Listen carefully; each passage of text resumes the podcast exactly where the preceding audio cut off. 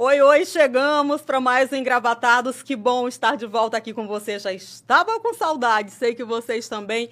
E aqui é aquela máxima, né? Você sabe, não precisa bater na porta, é só clicar no nosso link e entrar e acompanhar, né, o nosso convidado da semana o nosso convidado do dia. E olha quem é o nosso convidado de hoje, que eu tenho a honra de dar as boas-vindas, de receber. É, Major Diego Melo, né, presidente da Associação dos Oficiais Militares do Piauí. Major, seja muito bem-vindo, obrigado por ter aceito o nosso convite. Sinta-se em casa.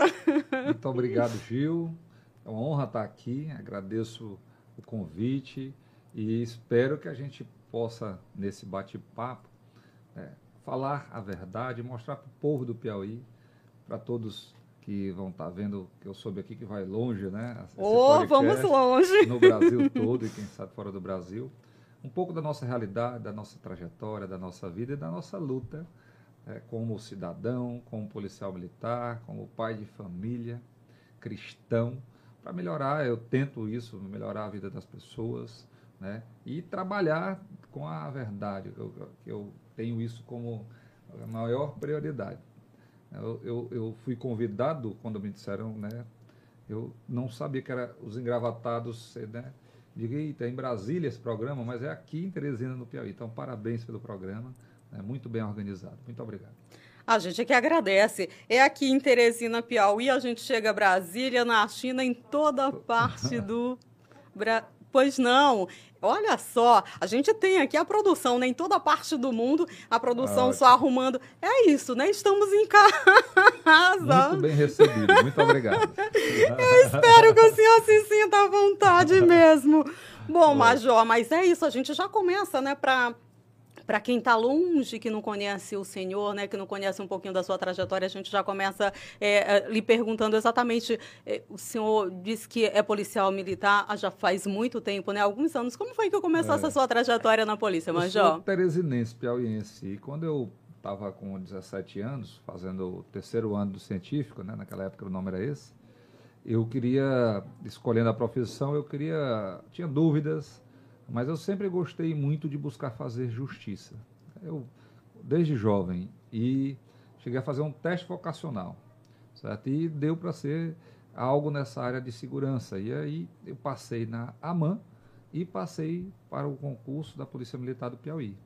E escolhi ser policial militar. Entrei na academia em 98 e eu estou com 23 anos agora de polícia militar, graças a Deus é, trabalhando para o povo do Piauí, fazendo bem, rodando esse estado todo, que eu tenho muita honra em ser piauiense, em ser teresinense, e de poder, tanto como policial militar, nas, nos nossos trabalhos na Polícia Militar, que vão desde batalhões diárias, lá no primeiro batalhão, segundo batalhão em Parnaíba, passando pelos batalhões de interior e unidades onde trabalhei, operei, como também pelas unidades que eu ajudei a construir na polícia, a Rony, o BOP, o GAT, Força Tática, Canil Choque, o Ronda Cidadão, o Guardião Eletrônico, que era um projeto de monitoramento com câmeras de todo o Piauí.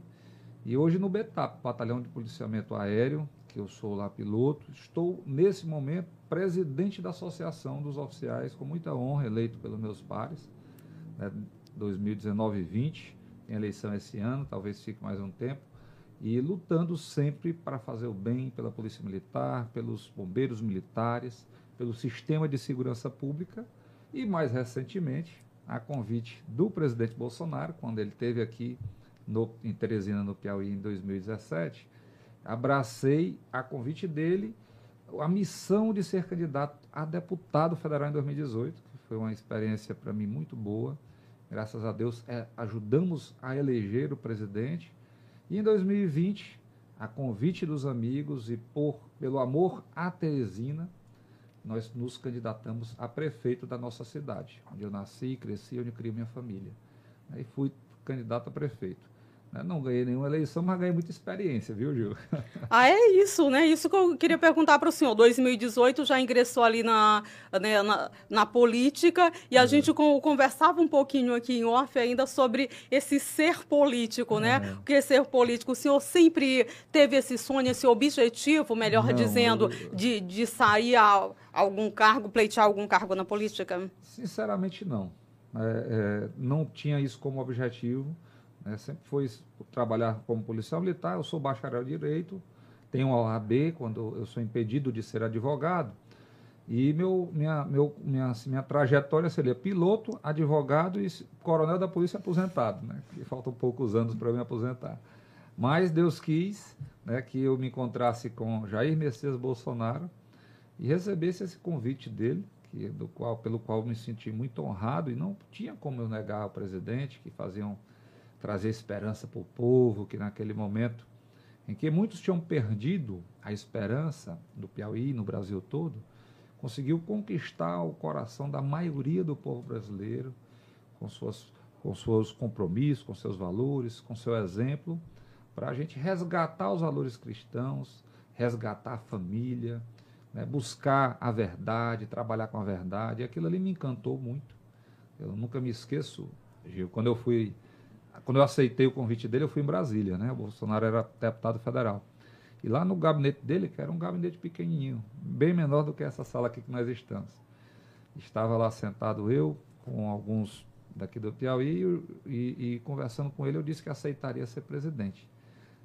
Que aceitaria ser candidato a deputado com ele, candidato a presidente. É, embora não tivesse aqui no Piauí o apoio de nenhum vereador, de nenhum município do Piauí, né, nenhum deputado, ninguém da política tradicional não apoiava o presidente em 2018. E eu perguntei para ele, mas presidente, me oriente aí como é que eu vou fazer para chegar nas pessoas, para conquistar o coração das pessoas. Ele, Diego, ele buscou, pegou o celular, mostrou, tu tem isso aqui e a verdade. Aprenda a usar, que você conquista a maioria. E foi essa a dica que ele me deu. E dali eu abri redes sociais que eu não tinha, Instagram, eu tinha aberto o Facebook recentemente, mas eu não usava de fato. Mas aí eu fui aprender a mexer com redes sociais e me comunicar com as pessoas, e isso eu acho que me engrandeceu muito. Eu agradeço ao presidente pelo aquele convite, né? E eu me sinto muito realizado em ter ajudado a mudar a vida do povo brasileiro com a eleição dele e o presidente Jair Bolsonaro, que fez realmente a campanha dele baseado nas redes sociais, né? Isso. Redes sociais e fazendo uma, uma caminhada pelo país, né? Percorrendo o país aí quatro anos antes, né? Se conhecendo a realidade do país. Agora eu fiquei curiosa, Major, como foi esse encontro do senhor com, com o presidente até então, né? O deputado federal Jair Bolsonaro. Então, antes disso, em 2016 eu tive com ele em Brasília, em, em um encontro da Associação dos Oficiais é, de todo o Brasil, com ele, deputado Bolsonaro, tratando de, na época de um projeto de lei que dizia respeito à segurança pública. E já em 2016 ele disse que seria candidato a presidente. E foi lá que eu me aproximei dele, começo do ano 2016. Mas muito distante, né? Você não tinha muito acesso, só pelas redes sociais que você acompanhava o presidente.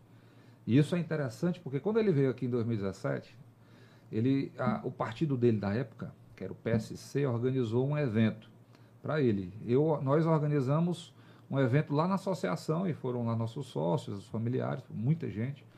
Mas à noite teve o um evento do PSC.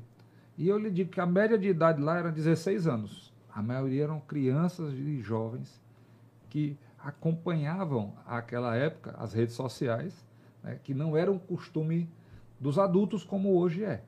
Hoje todos, né, todas as pessoas que você conversa, a grande maioria, tem rede social ativa, acompanha a rede social, quando tem uma informação pela televisão, pelos veículos de comunicação de massa, ele questiona isso e vai pesquisar nas redes sociais. Mas naquela época eram as crianças. Né? E elas foram para o evento com seus pais. Muitos não conheciam Bolsonaro e passaram a conhecê-lo. E aquilo é muito lindo. Ele foi um homem conduzido à presidência, na minha concepção, né? primeiro porque Deus quis, mas através das crianças. Elas enxergaram ele antes dos adultos, né? com sua inocência, com toda a sua é, é, sentimento. Conseguiram dessa lição, né? que os adultos depois absolveram e votaram nele e elegeram ele. Bom, a gente. Eu queria perguntar exatamente para o senhor: uh, o presidente Jair Bolsonaro foi eleito né, com uma quantidade mais da. É, de, 57 milhões, salvo enganos, né, de, de votos aí no, no, no segundo turno. Tinha uma, e veio, foi eleito com umas bandeiras, né, que, que o brasileiro, para o brasileiro super importante, o senhor já destacou a questão da família, né, a, a questão da, da é, do combate à corrupção, que vem exatamente lá de trás, o brasileiro já sofrendo há muitos e muitos anos, né, nessa questão da corrupção. Ah, o, na análise do senhor, Major, o presidente Bolsonaro, ele tem conseguido manter essas bandeiras até hoje? Ele tem feito milagre. Veja bem, o povo elegeu o presidente com 57 milhões de votos, mas não votou nos seus candidatos parlamentares que tinham as mesmas bandeiras dos conservadores, dos valores cristãos, da família, do, das, do respeito às tradições, do respeito aos mais velhos, aos nossos heróis do passado, que hoje as escolas não ensinam. Pelo contrário, elas demonizam nossos heróis. Né? Veja como a, a, a história que é hoje ensinada para nossas crianças, aborda né, o fato do, da independência do Brasil.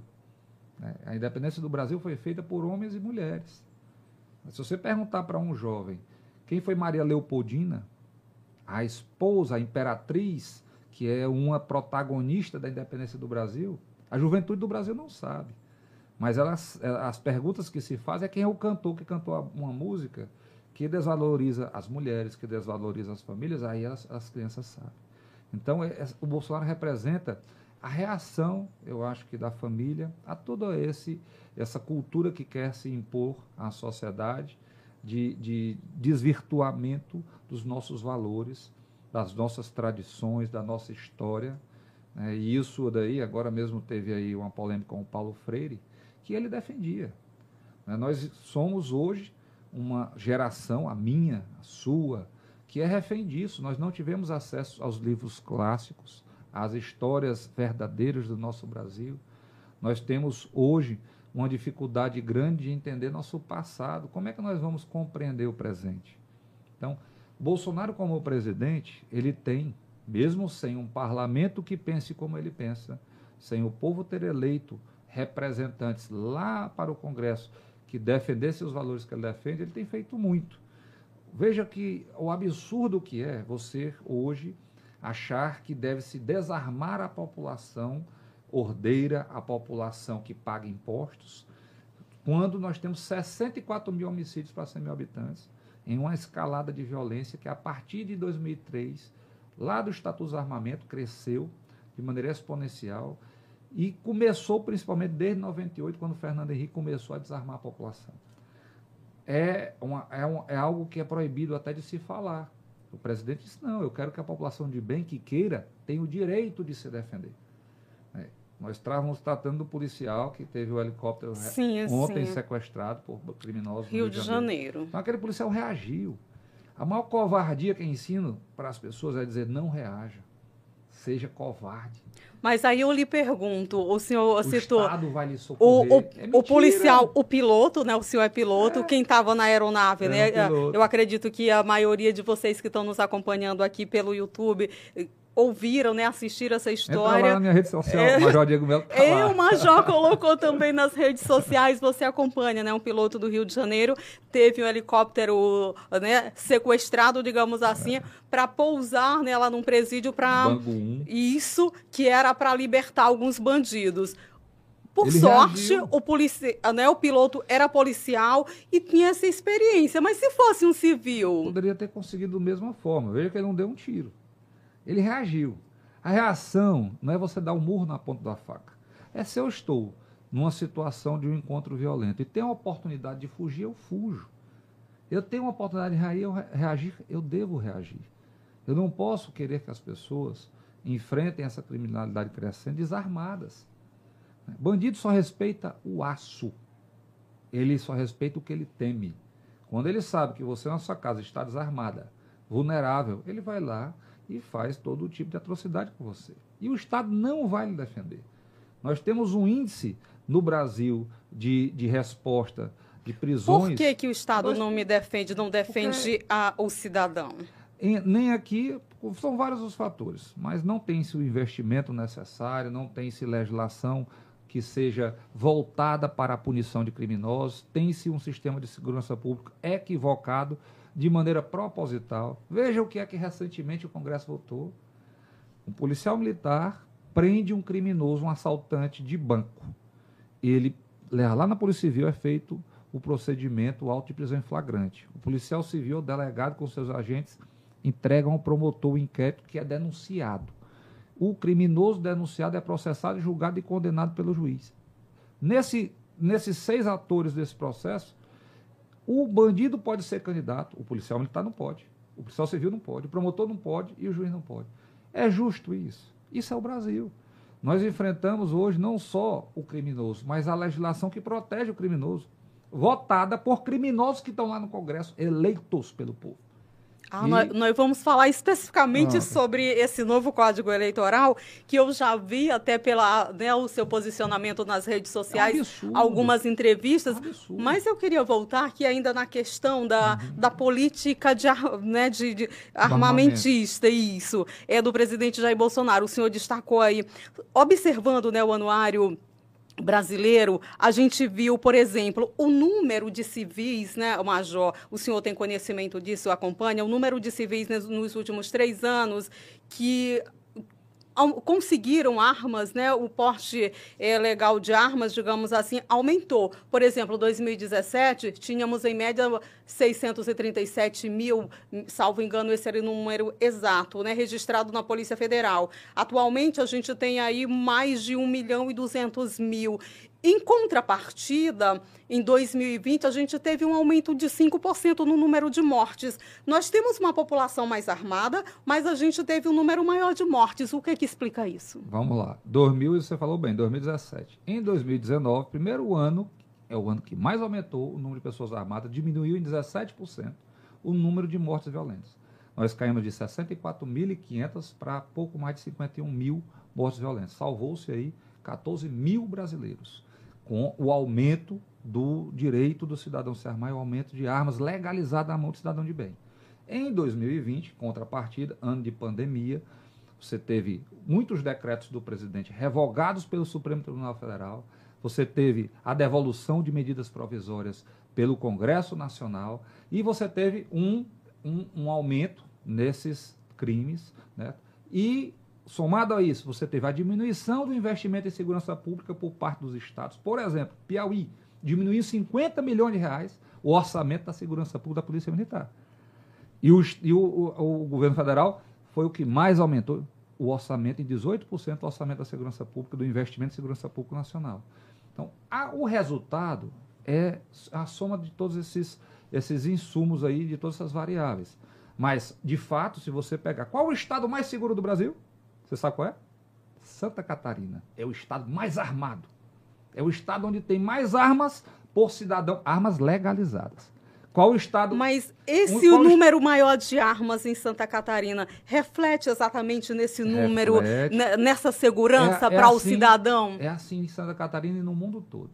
Quanto mais armas legalizadas na mão do cidadão de bem, menos violência. Porque a gente vê muito, desculpa, Major, mas esse é um bate-papo que é. realmente interessa, não interessa o senhor, eu, a mim, quem está acompanhando a gente. Do Bené Barbosa, mentiram para você sobre desarmamento. Não, ele e, traz e, eu, le, eu, leio muito, é. eu leio muito, tenho lido muito, até é. porque uma das bandeiras do presidente Jair Bolsonaro, desde o início, foi, foi essa, né, a questão do, da, é do, de se aumentar o número de armas para os civis, e a gente, como cidadão brasileiro, a gente tem que estar inteirado, né? Será que isso realmente faz sentido? Será que não, isso é, é importante? Esse, esse é porque discurso, a gente... Esse debate é ótimo. O debate, não é? Exatamente. Mas é porque, Major, a gente ouve, por exemplo, muitas pessoas, muitas especialistas, especialistas dizendo que o que faz um, um país, uma, uma sociedade, uma nação segura, não é você ter a população mais armada, é você ter uma educação de qualidade, uma educação pública, pública de qualidade. Então, eu queria. Inclusive, a gente estava conversando também aqui em off, e hoje, né, sobre o, o discurso do presidente Jair Bolsonaro na Assembleia Geral da ONU, ele que está em Nova York representando o país. E se falou, né, se destacou um pouco sobre isso. E logo em, seguida a fala do presidente, veio a fala do presidente americano Joe Biden, né, e destacando que armas não, não vão livrar as nações de problemas maiores. Ele se referia à pandemia. Eu me refiro aqui. Eu, é, com o senhor, né? Exatamente esse maior número de civis armados vai realmente representar segurança faz com que eu saia da minha casa, por exemplo, qualquer hora do dia ou da noite e me sinta segura se eu tiver uma arma ali? Olha, a sensação de segurança é uma coisa. Resultado de nós não estamos buscando a, a, sensação de segurança. Pronto, é, é, isso que eu quero que você entenda aqui. Vamos compartimentar. Você perguntou, vai fazer você me sentir? Com certeza. Eu estou armado, eu só ando armado. Quando eu estou desarmado, eu me sinto inseguro. Eu, Major Diego, Major Diego, Diego Melo, você vai encontrar com ele 100% armado, até quando eu vou no banheiro. Certo? E graças a Deus, hoje, eu tenho minha mulher viva, ela foi assaltada e eu tive que intervir, né? e houve um confronto e ela hoje está viva, eu atribuo a arma. Porque eu também poderia estar morto aqui, não poderia estar conversando com você aqui hoje. Certo? Na minha casa não entra bandido, porque ele sabe que eu estou armado. Nas casas dos meus vizinhos entra. Então, a arma, ela dá ao cidadão a condição de ele se defender. O bandido não usa arma legalizada. Você tem, na, quando você pega o número de crimes com uso de arma de fogo, quantas delas eram legalizadas? Menos de 1%. É coisa de 0,1% dessas armas eram legalizadas. Então o criminoso não usa arma legalizada. Quem usa arma legalizada é o cidadão de bem, que paga impostos, que cria sua família, que educa seus filhos, que, que cumpre sua missão social como cidadão. Então, quando eu desarmo esse cidadão e deixo o bandido armado, o resultado disso está nas estatísticas do mundo todo. Aumenta a quantidade de violência. O crime toma de conta. Certo? Quando eu desarmo a população de bem, eu não desarmo o bandido, o bandido não entrega a arma. Ele vai continuar armado e vai se sentir mais à vontade, é lógico. Então, o resultado do, como você falou, quando eu aumento a quantidade de armas na mão do civil, diminui a violência? Diminui. Essa estatística não é só do Brasil. Eu falei um exemplo de Santa Catarina, que é o estado mais armado e o que tem menos violência. É no mundo todo. Nos Estados Unidos é interessante porque essa política ela é estadual. Tem estados que podem, tem estados que não podem. Qual é o estado que tem menos homicídios, latrocínios, crimes violentos intencionais? Os estados armados. Quanto mais armado, menos violência. E lá dá para fazer uma comparação bacana, mas você pega isso nos países todos do mundo. Agora eu, eu quero só aproveitar. Por favor. Qual é o objetivo de quem defende desarmamento? Qual longo, é? Pronto. Ao longo da história da humanidade, todas as vezes em que houve um conflito entre nações, a nação que ganhava, que dominava, desarmava a outra para escravizar. Isso daí desde a antiguidade. Recentemente, após Gramsci, pós-marxismos, eles entenderam, não, agora nós vamos fazer, desarmar é antes. Foi assim que foi feito em todos os lugares onde hoje nós temos ditaduras tiranas que escravizaram suas nações operando. Eles desarmam a população. Então, o fundamento que está lá na Constituição dos Estados Unidos, a justificativa para ter lá no artigo 2 da Constituição dos Estados Unidos, há 300 e quase 400 anos, de ter armas, é você preservar o direito do cidadão, manter a sua liberdade, acima da questão da violência é, é, de, na, na área da segurança pública. Então, o objetivo maior do desarmamento do povo no Brasil não foi segurança pública. Todos os que defenderam isso publicamente, nos seus discursos, deixaram isso muito bem claro. Não era diminuir violência. Sempre foi dominar a população. Uma população armada jamais será escravizada. Aí você tem esse efeito colateral que é feito a segurança pública. O que é que foi feito na Venezuela? Desarmou a população, os criminosos tomaram de conta, aliados, como aqui são as Farc, sentam na mesa com muitos partidos do Brasil desde 1990. E eles planejam o que vão fazer com as nações, como fizeram já em muitas delas de escravizar a população, com narcotráfico, com partidos políticos, com políticos que todos estão juntos. Né? A Ursal é um projeto que está escrito. O fórum, né, de, eles trabalham, não é a nível, não, não é obscuro, é institucionalmente. Né? Vejam quanto de dinheiro foi dado pelo Brasil para nações tiranas quando Lula e Dilma eram presidentes. Veja se Bolsonaro deu um centavo para algum tirano escravizar sua, sua população no mundo. Quando foi para Cuba, lá tem escravos. A população de lá foge de lá da ilha. Foge. Por quê? Para sobreviver, para ter dignidade.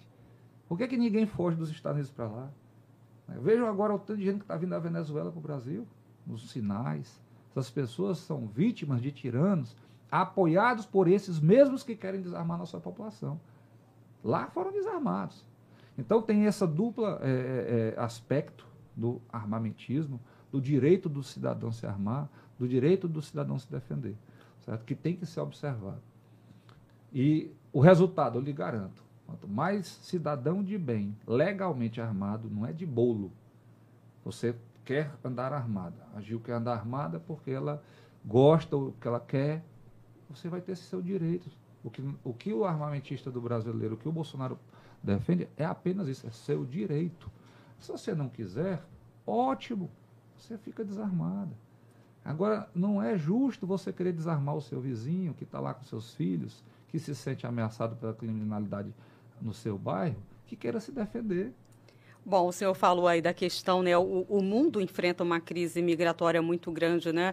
É, muita, muita tristeza, muita tragédia. E só fazendo é, nessa questão da segurança, por exemplo, né, esse mesmo estudo, né? Algumas pesquisas, alguns estudos mostram que durante a pandemia, né? A gente está trabalhando aqui especificamente 2020, que nos Estados Unidos mesmo se tendo também um número grande de, de pessoas armadas, o número de violência aumentou. O mesmo acontece no, no Brasil. O senhor fala da, da, de uma população mais armada, né, do, do, civil ali com armas. Não é perigoso colocar uma arma na mão do, de um cidadão, de um civil, sem nenhum tipo de treinamento? Porque agora a gente tem, a, né, você tem não a possibilidade de chegar, de ter pra facilidade para treinar muito. Mas não é essa a política. É assim, não, a política que está posta. A, a política que está posta é ter que treinar muito, você é avaliada. Você passa por uma avaliação, pelo um treinamento, pelo um curso. Onde é que está o erro que o cidadão não entendeu ainda? Porque você chega ali. Cidadão... Não, mas é muito sério, Major, é, né? Muito sério. Olha, olha como o que você falou como uma afirmativa ela é falaciosa.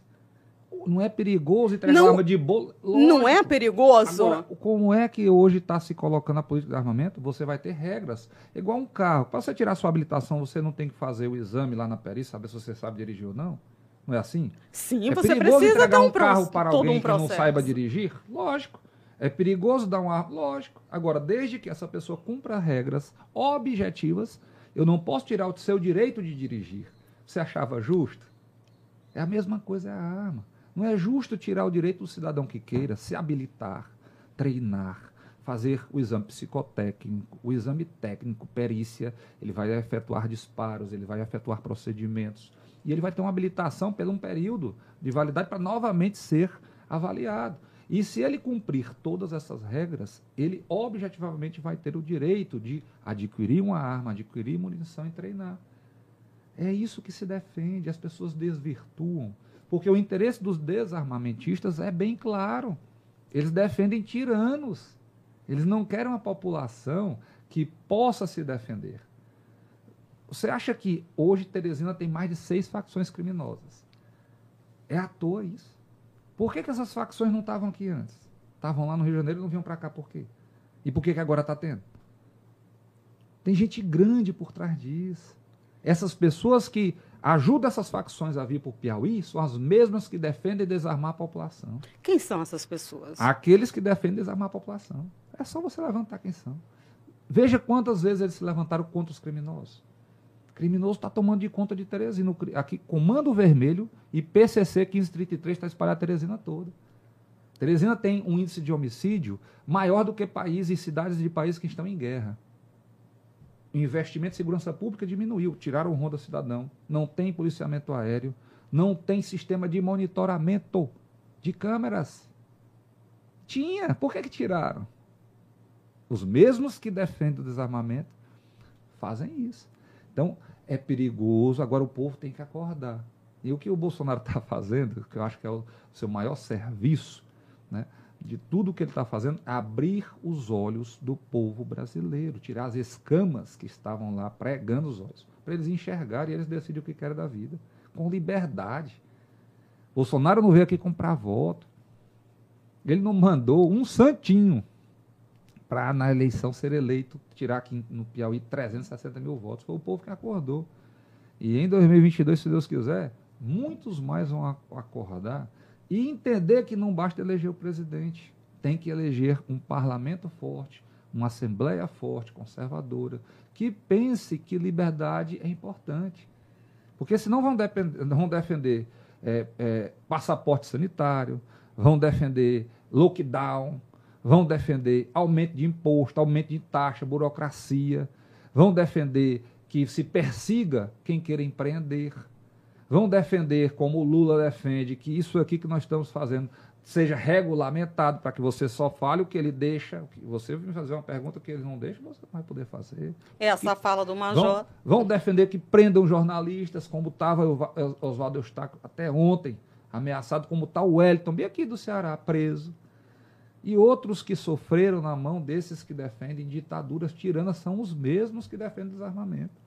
É tudo interligado. Bom, o senhor citou a questão do, do, do ex-presidente Lula, né, numa rádio, é, salvo engano, Metrópolis, na Bahia. Ele falou que, chegando ao Palácio do Planalto, né, acredito que você que está nos acompanhando, que é sempre muito bem informado, lembra-se disso, falou que vai regulamentar é, as mídias, né, a, os veículos de comunicação, a imprensa. Mas eu pergunto para o. Ele defende eu, isso eu, eu pergunto para o senhor. E Estudos também mostram que o, o, governo Bolsonaro é um dos que mais criticam, né, dos que mais agride a imprensa, e especialmente as mulheres. Isso não, não tem alguma. O que, é que o senhor. Qual a análise do senhor sobre é, isso, Major? Mentira tem perna curta, dizia minha avó. Bolsonaro ele, ele, ele defende né, com a própria vida, como defendeu quando pegou aquela facada e continuou o candidato o direito de você falar o que quiser. E de ele também falar. Ele não é obrigado a concordar. Agora eu não vou lhe restringir a sua liberdade. Ele sempre defende a liberdade. O Estado ele deve intervir quando for necessário para que o interesse coletivo seja preservado, mas não para restringir principalmente a sua liberdade de expressão, de manifestação, né? coisas que Lula defende, que a esquerda defende, né? E que o Brasil já sofre com isso. Nós temos hoje pessoas presas por crimes de opinião que nem previsão na lei tem. Inquéritos abertos por juízes que se dizem vítimas e que julgam. Nós temos hoje uma situação em que a, a, o Estado Democrático de Direito, que é aquilo que está lá na Constituição, não é mais considerado. Veja o que a Câmara votou a restrição do direito político de policiais, guardas municipais, militares, membros do Ministério Público Judiciário. O artigo 1 da Constituição, no seu inciso 2, prevê a cidadania como um dos cinco fundamentos desse país, dessa nação. É fundamental a cidadania, o direito de você votar e ser votado. Eles estão desconsiderando isso. Piauiense, a deputada Margarete, Sim, olha, a gente vai voltar. Vocês viram que a gente pulou aqui. Só, ah, depois a gente disso, né? pulou aqui rapidinho. Mas só dizer, você me permite? Por favor. Sete deputados votaram contra o direito político dos policiais, militares, guardas municipais e membros do Ministério Público Judiciário. Sete. Margarete Coelho, Marina, Flávio Nogueira, Rejane Dias, Merlong Solano, e quais são os outros dois? Tem mais dois aí. Só três votaram a favor da manutenção da Constituição. O resto votou para rasgar a Constituição. E esse povo foi eleito pelo povo do Piauí. Então, quem vota neles de novo não quer Constituição, quer tirania, quer retirar. Estão tirando hoje o direito do militar ser candidato, amanhã vai tirar do jornalista, depois vai tirar do professor, só vai poder ele ser candidato. E tá fica a democracia onde? Acabou a democracia. Bom, eu estava dizendo aqui para o nosso ouvinte, para o nosso internauta, que a gente pulou ali da questão da segurança já aqui para o código, né? Mas tudo está muito junto e misturado. Tem uma perguntinha que eu quero fazer, mas nós vamos entrar nesse novo código eleitoral que está tirando aí a paciência, que está fazendo realmente é, é, ferver né, Brasília e o país como um todo. O senhor citou exatamente né, a relatora, é a deputada federal Margarete Coelho. Tinha, a princípio, foi colocado muito rapidamente para ser votado na Câmara, já passou né, no primeiro e no segundo turno. Tinha tirado a questão da quarentena né, para os policiais, juízes, promotores, e de repente voltou. Como é que o senhor viu isso? Primeiro que foi uma ilegalidade. Né? Foi votado o, a retirada dessa imoralidade, dessa inconstitucionalidade, teve uma maioria absoluta de quase 95% dos deputados que votaram. Contudo, na quinta-feira à noite, da semana passada, reuniram-se lá os líderes e votaram de madrugada a retirada dos direitos políticos dos agentes da segurança pública do Brasil. de uma, de uma forma totalmente imoral, inconstitucional e contra o regimento, porque matéria que é votada em um ano só poderá ser votada no outro. Aquela matéria já tinha sido votada, ela não tinha, não poderia nem entrar em pauta. Então é lamentável isso. E isso, Gil e todo mundo que está nos vendo, é uma demonstração clara de que esses sete deputados né, que votaram a favor dessa inconstitucionalidade não têm nenhum compromisso com a democracia, com o Estado Democrático de Direito, com a Constituição da República, certo? E não merecem seu voto, não merecem estar lá representando o Piauí, certo? E eles, quem faz isso pode tudo, né? Quem, quem pode mais pode menos. Imagina uma pessoa que não respeita a Constituição vai lhe respeitar e sua família. Ele está preocupado com o imposto que você está pagando, com, a, com, o preço da gasolina absurdo, que aqui no Piauí é um dos mais caros do Brasil, porque o secretário de Fazenda quer. Tá não. Essa pessoa só está pensando no bolso deles, só está pensando no grupinho que ele representa, certo? E o povo tem que acordar. Eles vão estar lá até no dia que você quiser. No dia que você não quiser mais, que não votar mais neles, eles não vão pra, estar lá representando a gente. E eles não merecem nos representar. E é isso que o povo tem que acordar e que eu agradeço a Deus quando elegeu o presidente, porque ele tem dado voz a esses que nunca tiveram. Na Globo você não vai ouvir isso, nessas TVs grandes você não vai ouvir isso. Você vai ouvir nas redes sociais, aqui no podcast, bem gravatados, e aonde se tem ainda liberdade de falar e de se expressar. Porque, infelizmente, a grande imprensa ela é um braço desse, desse é um tentáculo desse sistema, desse organismo que controla o Brasil há muito tempo e que nos levou a um país tão rico, tão belo, com um potencial enorme a passar necessidade, como agora muitos estão passando, porque não era para acontecer isso. Era para todo mundo estar tá muito bem. Major, mas a gente não, não vive esse país em um país democrático onde eu, senhor, temos o direito de ir vir, de, de fazer o que a gente, a gente deseja ali dentro dos limites da democracia, exatamente porque nós temos uma imprensa livre? Exatamente, mas o Lula não quer mais ter imprensa livre, mas a imprensa livre dentro de um limite de recursos públicos. Por exemplo, o Piauí paga mais de 50 milhões de reais para as TVs locais. Paga-se dezenas de milhões de reais para as rádios do estado todo falarem o que quem pagou quer. Isso não é liberdade. Né? O jornalista que não fizer o que é mandado, ele é excluído do sistema e não consegue mais nem emprego. Ouvi, ouvi isso de muitos jornalistas. Então, a liberdade que se dá é uma liberdade fictícia. Liberdade você tem quando você fala o que pensa e fala o que sente, não quando você fala o que é dito falar. Nós temos editoriais que controlam a população, vendem mentiras e narrativas. E com isso, eles vão passando todo tipo de moralidade, como essa reforma eleitoral que você falou, que são 900 artigos, que no mínimo deveria ser discutido, alguns deles.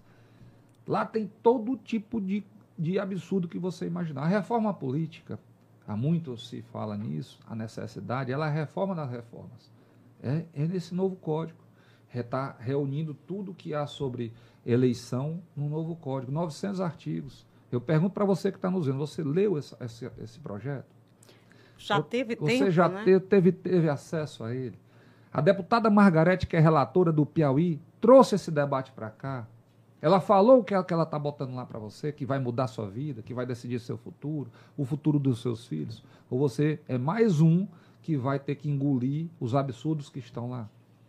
Lá pode-se pagar multas com o dinheiro do, do fundo partidário eleitoral.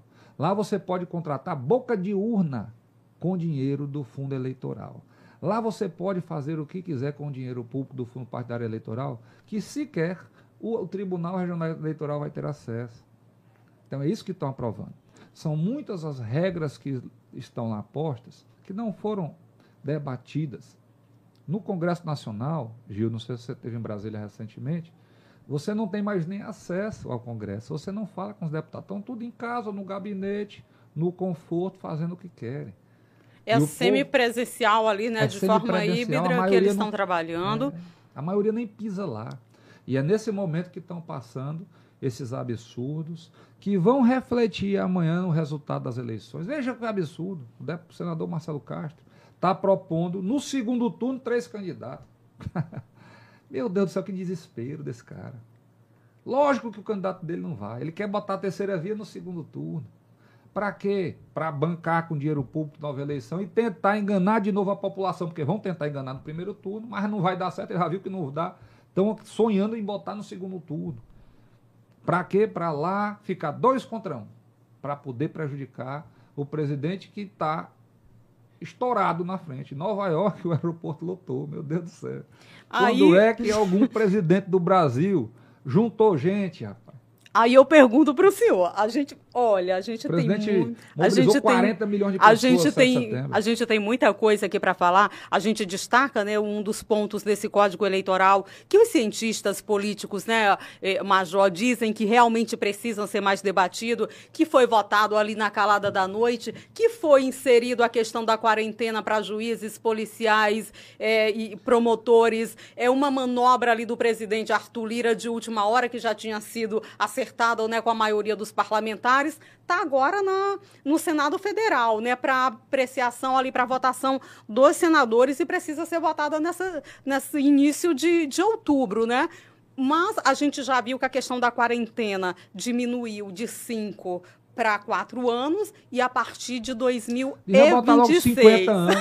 Não é para tirar o direito, tira logo. Quer escolher escolher logo. Ficam com, com, com falácias.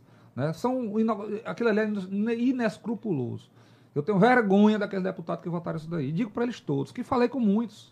273 a favor, é, aqui, 211 aqui contra, sete. incluindo os piauienses, né? O Margarete, senhor tinha destacado os sete. Marina, Merlong, Rejane, e tem mais dois aí que votaram lá a favor. Certo? Esses sete não conversaram com suas bases, não vote neles. São pessoas que não têm nenhum compromisso nem com você, nem com sua família. Certo? E é vergonhoso porque na calada da noite, no momento em que tem pandemia, semipresencial, eles vão lá e fazem um voto. O que é que acertaram por trás disso? Eu não sei.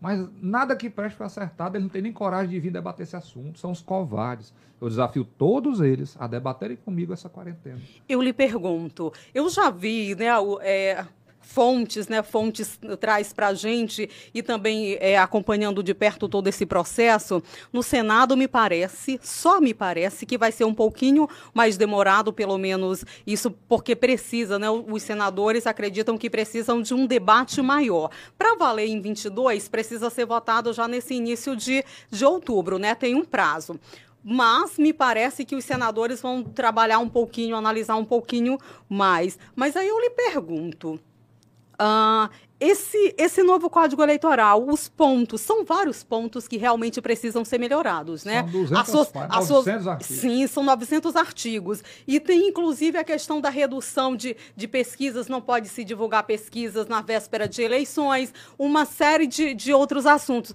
Mas o, o que está realmente chamando a atenção, trazendo né, à tona aqui para a sociedade, é essa questão da quarentena, né? Até que se diz e que se comenta que seria um código eleitoral direcionado direcionado para o ex-juiz e ministro Sérgio Moro.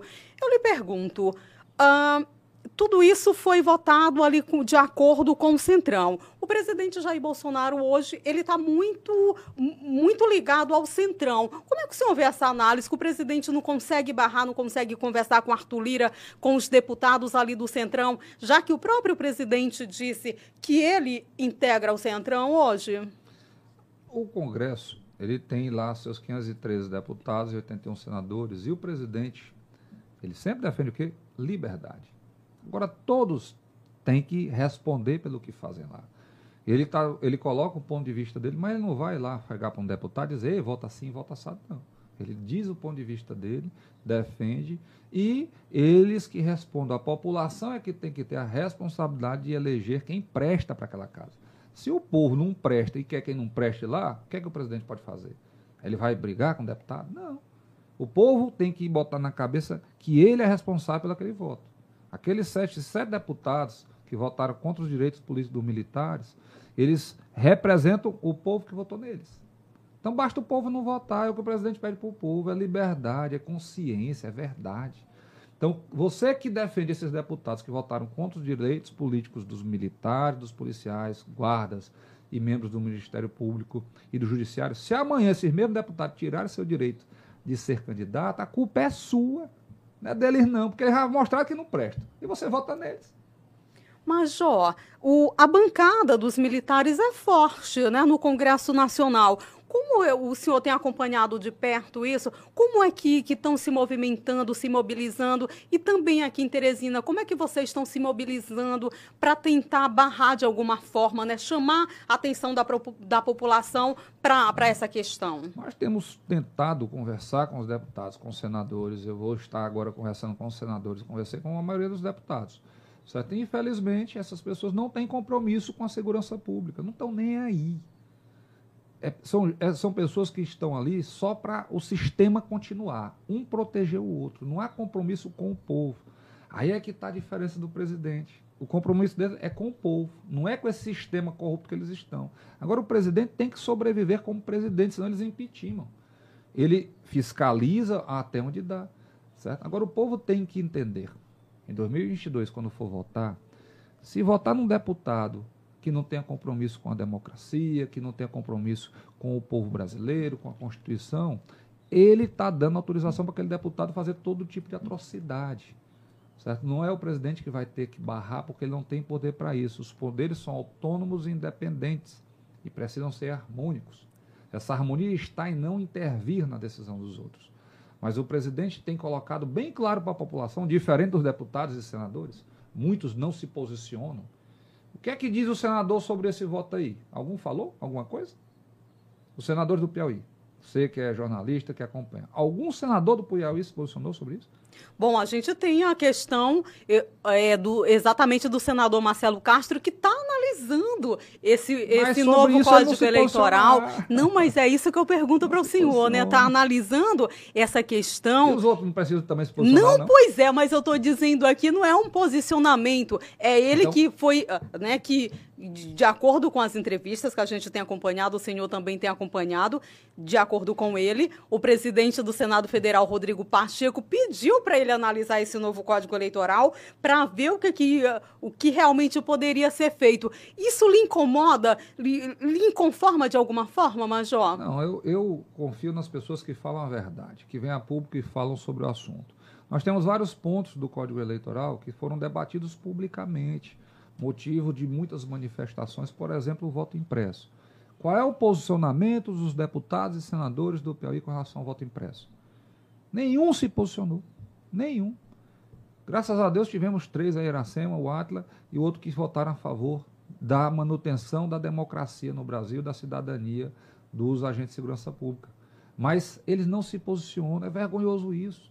Como é que o representante não se posiciona sobre algo polêmico que vai é, diretamente atingir a sua população? Então, é culpa disso, do povo que vota errado. Então, tem que votar correto, tem que aprender a votar. Não basta só votar o voto na eleição, não. Aquilo ali é uma responsabilidade para quatro anos e para o futuro da sua família. Amanhã nós não poderemos aqui, se Deus o livre, mas dependendo do voto do povo, estar vivendo uma tirania como vivem os venezuelanos, tendo que fugir do Brasil. A culpa é somente dos políticos que vão fazer isso? Não, é do povo que votou também. Então o povo tem que acordar. Amanhã os jornalistas, como você, pode estar sendo calada, presa, perseguido, como é lá na Venezuela e Cuba. Muitos dos meus colegas estão sendo mortos, até mesmo aqui no Brasil, sofrendo agressões né, de, de algumas formas. Por isso que eu, que eu lhe perguntei né, anteriormente na nossa fala, que o número de agressões contra os jornalistas aumentaram né, nesses últimos dois, três anos. Mas eu, eu me desculpo por lhe interromper, hum. o senhor falou algo importante Mas deixa eu só e eu queria. Eu, Sim. eu não assino embaixo do que você falou. Eu desconheço um jornalista do Piauí que tenha sido agredido nos últimos dois anos. E, a nível de Brasil, jornalista agredido, Oswaldo Estac, que foi preso, ficou pra, quase aleijado. Nós temos lá o Wellington, certo? Infelizmente, pela uma atitude isolada de um ministro do Supremo. Muitos, muitos colegas têm seus, seus equipamentos quebrados, têm, é. são agredidos, têm sofrido realmente. A imprensa eu, mostra Piauí, isso. Eu, desconheço, eu né? acredito que o senhor... Porque senão você, quando diz assim, parece que não. Nós temos eu ainda, acredito graças que o, a Deus, que o ainda senhor, no Brasil, liberdade que de expressão. Que o senhor tem conhecimento. Né? O, da parte do, do executivo... Que bom que a gente vive numa democracia. É, da parte do executivo, não há nenhuma atitude, nenhuma ação para qualquer que seja o controle da mídia. O que há hoje no Brasil, sim, é a defesa da liberdade por parte do Executivo. O senhor falou algo que, que a população precisa votar certo. O que é esse certo? Como é que essa população. É, como acertar? Pronto. É não vender o voto, primeiro ponto. Alguém, qualquer candidato que lhe ofereça dinheiro para você votar nele, é um corrupto que vai lhe roubar. Ele vai roubar no mandato. Tenha certeza disso. Primeiro é não vender o voto. Segundo, é analisar quais são as propostas do seu candidato. Primeiro, para a sua família. Qual o compromisso dele com a sua família? Ele é a favor do aborto? É uma coisa bem simples. Se pergunte isso. Se uma pessoa é a favor do assassinato de crianças no ventre da mãe, já tome cuidado. Ele é a favor da liberdade religiosa ou ele é contra? Ele é a favor de que diminua os impostos ou que aumente os impostos? Porque nós hoje, né, Tiradentes morreu lá atrás porque estava se querendo cobrar 20% de impostos no Brasil. Hoje nós pagamos quase 50%.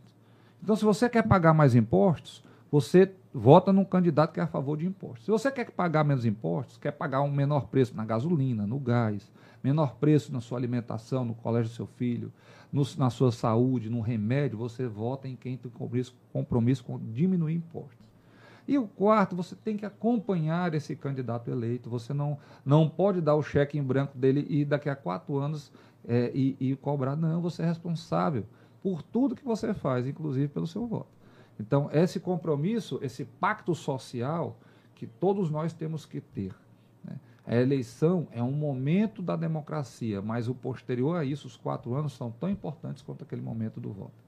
Bom, o senhor tem uma representatividade, tem uma voz importante aqui em Teresina, também no Piauí. Uh, já destacou aqui no início do nosso bate-papo, né, que saiu candidato em 2018, né, ingressou para o mundo da política é, em 2018. A gente está com a pré-campanha já lançada aí para 2022, é. Major. Como é que Eu... o senhor tem, tem visto, tem analisado? Como é que o senhor tem Gil, é engraçado essa questão, porque as pessoas que são candidatas, tradicionalmente, têm esse negócio de pré-campanha. Eu não tenho pré-campanha. minha campanha e minha vida são sempre a mesma coisa. No período eleitoral, em que você tem a oportunidade legal de conversar sobre sua candidatura registrada, eu faço isso. Antes disso, né, defendendo as mesmas ideias que eu defendo durante todo o tempo. Né, tentando fazer o que eu falo, não falando e fazendo diferente. Certo? Diminuição de impostos e taxas, né? diminuição da regulação e da burocracia, né? valorização da família, dos valores cristãos, da liberdade. É o que eu defendo. E isso eu faço constantemente. Graças a Deus, com as redes sociais, você hoje é, dá, dá, dá voz aí a, a, ao que você pensa, né? independente de estar presencialmente. E assim eu consegui, na outra eleição, né? E agradeço a cada um piauiense em 2018 que votou em mim. Foram 17.527 votos em 223 municípios.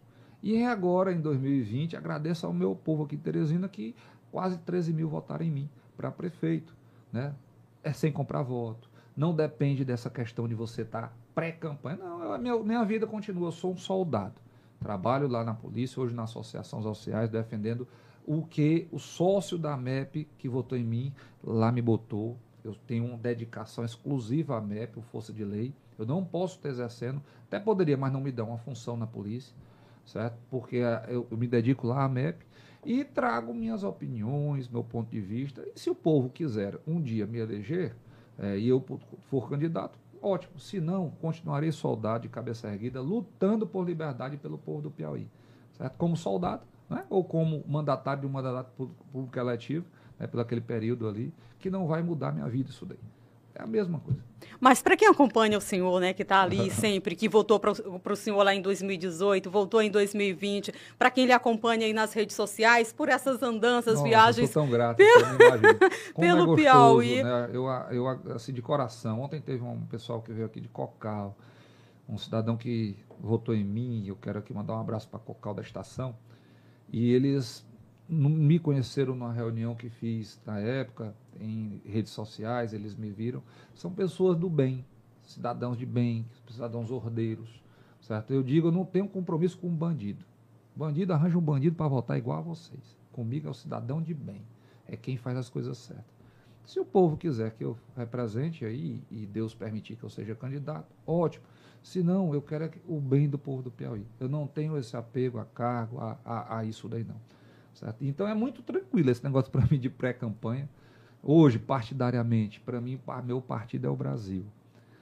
Há uma manipulação do sistema político e de gestão a partir de partidos. Então é muito complicado. Você é obrigado a estar afiliado a um partido. Como militar, eu me filiu na convenção. Eu fui chamado e convidado para ser presidente de partido, sem estar filiado, e fui, certo? Mas meu compromisso é com o Brasil, porque lá em Brasília, os que estão lá, independente do partido, decidem diferente. Busco partidos que sejam conservadores, de direita, que busquem os mesmos valores que eu defendo, que defendam a família, a liberdade, que defendam nossas tradições. Infelizmente, às vezes, a gente até se decepciona. E aí eu me afasto como foi o caso que eu fiz no PROS. Eu estava lá, houve uma reviravolta lá em Brasília de última hora e depois eu me afastei. Fui candidato aqui, fiz questão não, de não usar em 2020 fundo eleitoral. Fiz um teste assim. Eu, é, é, foi um sacrifício do tamanho do mundo. Agradeço a minha família ajuda, a minha esposa por ter me compreendido. Porque é um sacrifício muito grande. Um soldado ser candidato assim. Mas eu, eu, eu tenho certeza que minha filha e minha família têm muito orgulho do que fiz. Certo? E se em 2022 Deus permitir for realmente possível, eu serei candidato. Se não, continuarei soldado com muito orgulho, porque eu tenho, eu gosto de ser policial. Tenho um amor pela FADA, tenho um amor pelo Piauí, e eu faço com muito orgulho meu trabalho de polícia. Certo? Sempre não, não me restringi a fazer o feijãozinho com arroz, não. Onde eu passei na Rony, no GAT, no BOB, Força Tática, Canil, Choque, Ronda Cidadão, no Comando Aéreo, eu trabalho a, sem hora, sem momento, sem lugar, para mim, todo o que o povo precisar, eu vou estar lá junto. Mas tenta... Independente do risco também. Mas tendo essa permissão aí para 2022, Vamos estar lá. vem Senado Federal, vem Pode governo ser. do Estado, Pode vem ser. Câmara Federal. Eu, eu, eu não tenho como lhe dizer isso, e eu gosto de ser muito sincero, porque alguns pré-candidatos, eles usam assim a estratégia eu vou ser candidato a isso, para aparecer na mídia, aí depois é, é candidato lá embaixo. Não. Quando eu, eu, gosto de falar a verdade. Quando eu disse que seria candidato a prefeito Tereza, não fui. Quando eu tive condições de afirmar isso e depois. Posso até depois perder aquela condição, mas eu só vou falar realmente a quem serei candidato quando eu tiver condições de dizer a quem vai ser. Até lá, sou candidato a estar ajudando o Piauí. Bom, a gente falou dessa representatividade que o senhor tem aqui no, em Teresina, né, na capital, e também no Estado. Como é que o senhor analisa a administração é, do Piauí atualmente, Major? Muitos equívocos, infelizmente, são 16 anos de um, de um mesmo gestor que ele já, pra, na minha meu modo de ver, esgotou o que ele tinha a fazer. Ele já mostrou para que veio. Né? O Piauí sofre muito hoje, nós temos índices péssimos na área da segurança pública, na área da educação, na área da saúde, na área da infraestrutura. O Piauí hoje tem um, um índice de desemprego muito alto e tudo isso seria diferente se a gestão fosse diferente. Nós temos os maiores impostos do Brasil. O caso dos policiais são os mais mal pagos do Brasil. Estou vindo semana passada de um encontro regional lá em João Pessoa Certo? E é triste quando você vê o quanto nós somos desvalorizados aqui, desde a infraestrutura, do salário, da condição de trabalho, do tratamento. Né? Isso tudo é reflexo da gestão. Então, eu espero que em 2022 nós tenhamos mudança. Precisamos de um novo pensar, né? de diminuir impostos para poder gerar emprego e renda, diminuir taxas, burocracia, porque senão ninguém vem investir aqui.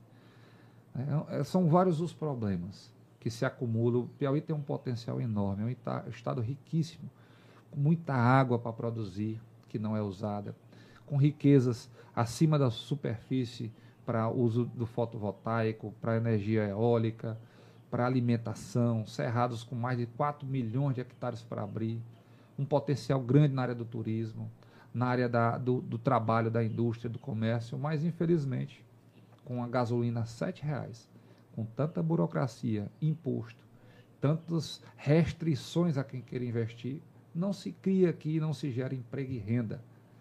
Eu passei na Nassau, lá em Fronteiras.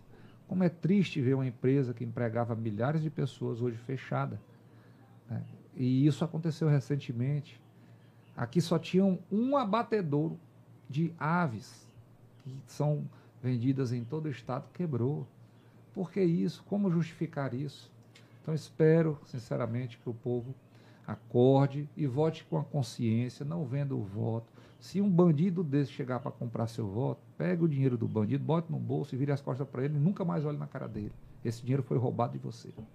Bom, o senhor destacou também aqui no nosso bate-papo que Teresina está tá tomada por facções. O senhor foi candidato a prefeito nas últimas eleições também eu queria, sem nenhum tipo de juízo de valor, ah, né? porque às vezes pode se imaginar isso, mas o senhor, como, como cidadão, como um político, é, o que está Teresina está no caminho certo? Que problemas a administração atual precisa vencer para que o teresinense possa ter uma vida mais tranquila? Infelizmente, não é só Teresina que está dominada, é o Piauí todo. Parnaíba Está tendo arrastões no meio da rua. As facções tomaram de conta de Parnaíba também. E muitas cidades, Piripiri, Picos, né, tá até no interior, lá no sul do estado, a gente tem muitos problemas.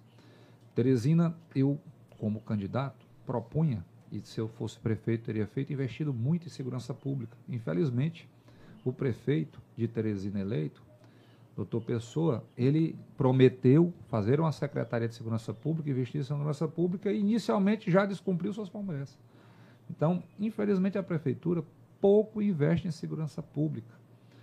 E, e, apesar do trabalho que eu, que eu bato palmas aqui da Guarda Municipal, nós temos lá trabalho individual de muita gente que se mata pela segurança teresina. Mas é necessário muito investimento do Estado e da Prefeitura para que a gente possa realmente enfrentar o crime organizado instalado em Teresina. Essas facções criminosas, elas estão hoje trabalhando, não é só com a venda de drogas, não é só com os assassinatos, não. Elas investem em tudo. Do self-service, a venda do gás, ao político que vem eleito, bancando o vereador, bancando o prefeito. Então a gente precisa acordar para isso. Rio de Janeiro está dessa forma há quase 30 anos. Nós não podemos deixar que Teresina vire o Rio de Janeiro vários donos de facções criminosas já foram presos que estavam morando aqui. Corremos esse risco? Corremos. A, em Parnaíba foi preso, preso um dos líderes nacional do Comando Vermelho. Aqui foi preso um dos líderes nacional do PCC. Foi pego uma tonelada de cocaína aqui em Teresina que estava sendo é, é, levada para a Europa. Tráfico internacional de drogas aqui. Quando em 2015 eu denunciava isso, 2016, quando começou, os, o secretário de segurança da época, Fábio Abreu, dizia que era mentira. Né? E hoje está aí a realidade. Então, infelizmente, nos últimos anos, deixaram as facções entrar, querendo colocar o problema para debaixo do tapete. Acabaram com o Ronda Cidadão, que estava presente em todos os bairros. Acabaram com o policiamento aéreo, com as câmaras de segurança. E isso tudo contribuiu para chegarmos nesse caos. E é muito difícil construir, Gil. É muito difícil, é muito fácil destruir, mas construir segurança pública é difícil. Vai Os... ter que ter uma decisão política e social, um pacto com essa sociedade de investir em segurança pública, de investir nos agentes da segurança pública e de enfrentar esse problema. Senão, infelizmente, vamos pagar ainda muito caro por isso. O policial é, de Teresina hoje é um refém do, do, dos bandidos? É um refém dessa, dessa insegurança? Eu quero aqui me solidarizar com os quase 60 famílias que perderam seus policiais assassinados nos últimos cinco anos aqui em Teresina. Eles sabem o que você está dizendo. Eles são os maiores reféns. Porque o policial, ele é o para-choque, ele é o ponta da lança, ele é o primeiro que pega a pancada. E aqui estão matando policiais. Muitos, graças a Deus, escaparam de ser assassinados. Tive com um semana passada que quando saiu do trabalho, ele percebeu que estava sendo seguido, conseguiu, até essa filmagem passou, conseguiu desviar a rota, se esconder atrás do carro e não deu tempo dele sacar a arma, o bandido defetou vários disparos nele, mas nenhum pegou, sobreviveu. Mas aqui nós estamos sendo caçados. Essa é a realidade hoje, infelizmente. Uma polícia mal paga, sem estrutura e com policiais, policiais sendo caçados por criminosos que estão muito à vontade com com tudo que foi feito aí, as decisões políticas dos últimos anos. Estatuto de desarmamento, pouco investimento em segurança pública, desvalorização dos policiais, políticas equivocadas de privilégio para bandido. Todo tipo. O bandido hoje no Brasil, Você, o cidadão de bem trabalha o mês todo pagando imposto para receber um salário. Bandido que matou, que roubou, que estuprou, vai para a cadeia para receber mais do salário. Com comida de graça, com tudo de graça. É justo isso. Então, isso tudo levou a esse desastre social que não é culpa só de uma gestão, a gente tem que ser bem claro com isso. A prefeitura tem responsabilidade por segurança pública, sim. Infelizmente, ao longo dos últimos anos, pouco contribuiu. O Estado tinha que ter investido muito mais. A União também. A União aumentou em 18% o investimento. Por que, que, o Estado não aumenta nada? Por que, que a Prefeitura não aumenta nada? Então, como é que se concebe, Gil? A Prefeitura poderia, pelo menos, pelo menos, colocar câmeras de segurança junto com o Estado em Teresina. Se nós tivéssemos o controle que se tem do número de pessoas infectadas com Covid mortas, com o número de pessoas assassinadas e roubadas em Teresina, talvez a gente mudasse essa realidade, porque é escandaloso isso. Mas ninguém está nem aí para a segurança pública. Os políticos só falam de segurança pública na, no palanque. Quando são eleitos, esses que aí passaram, nada fizeram. Então isso tem que mudar e essa decisão está na mão do povo, em votar com pessoas comprometidas com segurança pública para a gente virar essa página e começar a reconstruir a paz e a tranquilidade de Teresina do Piauí. Major, o senhor diz, e o povo fica onde, né? quando o senhor destaca aí que, que a política. Por favor, pode colocar, tem água, fique à vontade. Que, que o povo, né, que os políticos não estão nem aí, que o povo tem que se virar. Como é que esse povo, esse cidadão que, que mora ali na periferia, bo, mora ali no, no, no, bairro, sem nenhuma segurança, não tem um policial, não tem segurança falta nenhuma, tudo, né? falta, falta tudo. E aí, e essa desesperança, o que, que o povo faz, Major? Tem que votar correto, só tem essa saída. Infelizmente, depois que votou, é quatro anos de taca. Se votar errado, é mais quatro anos de taca. Nós tivemos uma oportunidade agora em 2022, vamos ter outra agora em 2020, vamos ter outra em 2022. Votou errado, infelizmente a gente não tem o que fazer, porque os gestores têm o poder de resolver esse problema na mão. Se você vota num gestor que não tem compromisso com resolver esse problema, você vai sofrer mais quatro anos na mão desse gestor. Não tem o que fazer. Não adianta, não é, um, não é algo que se resolva individualmente. Ou o povo aprende a votar, para de vender o voto, cria vergonha na cara, ou então vai continuar pagando esse preço.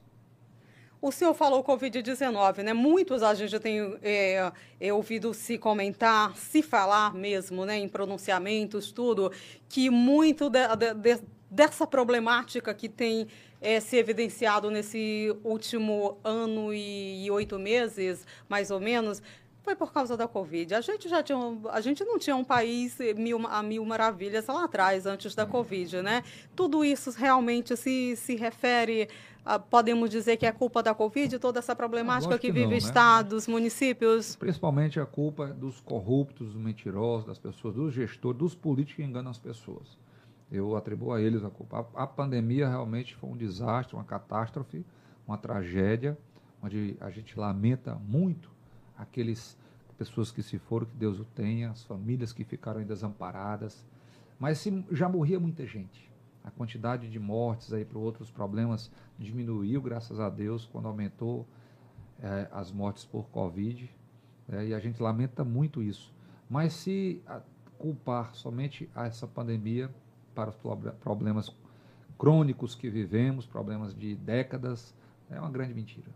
Nós temos problemas crônicos que precisamos enfrentá-los na área da educação, né, na área da segurança, principalmente, e que é, somente com gestores políticos lá na Câmara, no Senado, nas assembleias, no governo do Estado, na Presidência da República, lá na Câmara Municipal, nas prefeituras, comprometidos com a solução desses problemas. E eu quero aqui destacar esses dois: educação e segurança nós vamos melhorar. Tem um ponto que é fundamental, economia. Então, político que aumenta imposto, taxa e burocracia, ele não tem compromisso com a economia. Quanto menos impostos, menos taxas, menos burocracia, mais emprego, mais renda, mais dinheiro na mesa do povo, mais comida na mesa do povo. E, infelizmente, nós temos hoje no Brasil uma das maiores taxas de impostos do mundo. O presidente Bolsonaro diminuiu a taxa Selic, as pessoas não entendem o que é isso. E não é fácil, não. Ninguém estuda isso. Infelizmente, ensinam toda besteira no colégio. Minha filha estuda no Dom Barreto. Só muita besteira lá ensinam para ela.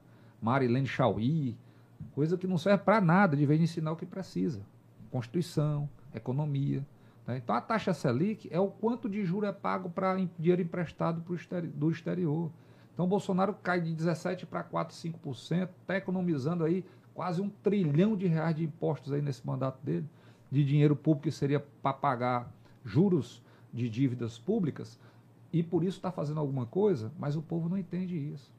Volta Lula, vai para 17% para poder pegar mais dinheiro fora, porque ele lucra com esses bancos. Quem mais ganhou dinheiro no governo do Lula foi o quê? Bancário. Não bancário, não é o servidor, não. São os donos dos grandes bancos. Então, essas políticas equivocadas na área econômica, na área da educação e da segurança geram esse problema que é a falência da nação. Isso aconteceu em várias nações no mundo. Veja o que está acontecendo na Argentina. Veja o que aconteceu na Venezuela. A Venezuela era um dos países mais ricos da América Latina, um dos maiores PIB. Hoje vive, vive uma tirania, um momento trágico em que as pessoas não têm liberdade, que as pessoas estão passando fome, comendo rato. É isso que nós queremos para o Brasil, comendo cachorro. Mas ninguém tem mais animal de estimação.